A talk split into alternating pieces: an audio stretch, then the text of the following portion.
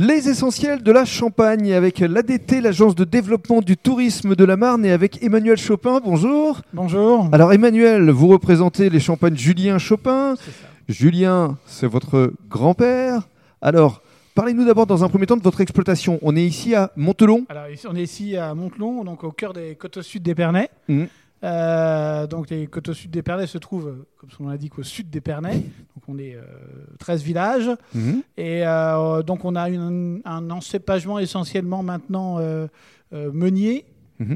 Euh, mais aussi beaucoup, beaucoup de chardonnay et un petit peu de pinot noir. Combien d'hectares sur sur- votre exploitation Ah, nous on a à peu près 7 hectares de vignes. 7 hectares, Ouais. essentiellement sur Montelon. Alors, on a de la chance, on a à peu près euh, 80% sur les côtes au sud, Montelon, Montelon, Mancy, euh, Moussy, Mmh. et on a euh, 20% sur, euh, en premier en Grand Cru sur la côte des Blancs, D'accord. Chouilly, Cuy et Gros.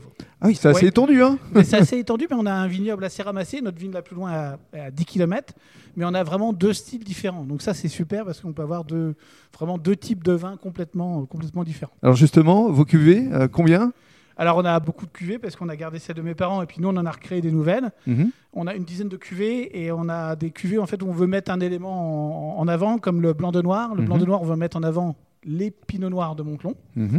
euh, qui sont ça représente 3% en fait de, de l'encépagement de Montelon. Ensuite, on a des, des blancs de blanc, D'accord. aussi bien des blancs de blanc côte au sud que des blancs de blanc côte des blancs pour vraiment voir la différence du sol Mmh. euh, sur ces deux styles de champagne.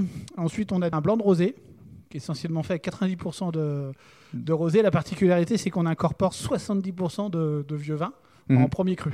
Et surtout, ce qui est formidable, c'est que vous avez euh, dans vos étiquettes, dans la forme de la bouteille, un côté très moderne. C'est ça. En fait, on a voulu faire les deux. On a repris une bouteille qui rappelle les anciennes bouteilles euh, de champagne, assez Mhm. ventrues, et euh, une étiquette plutôt moderne, assez carrée, euh, pour faire un contraste, et, c'est super. Absolument. Et dans le cadre du deuxième podcast, votre autre marque de fabrique, c'est aussi le no-tourisme. Et on va en parler dans le détail. Voilà.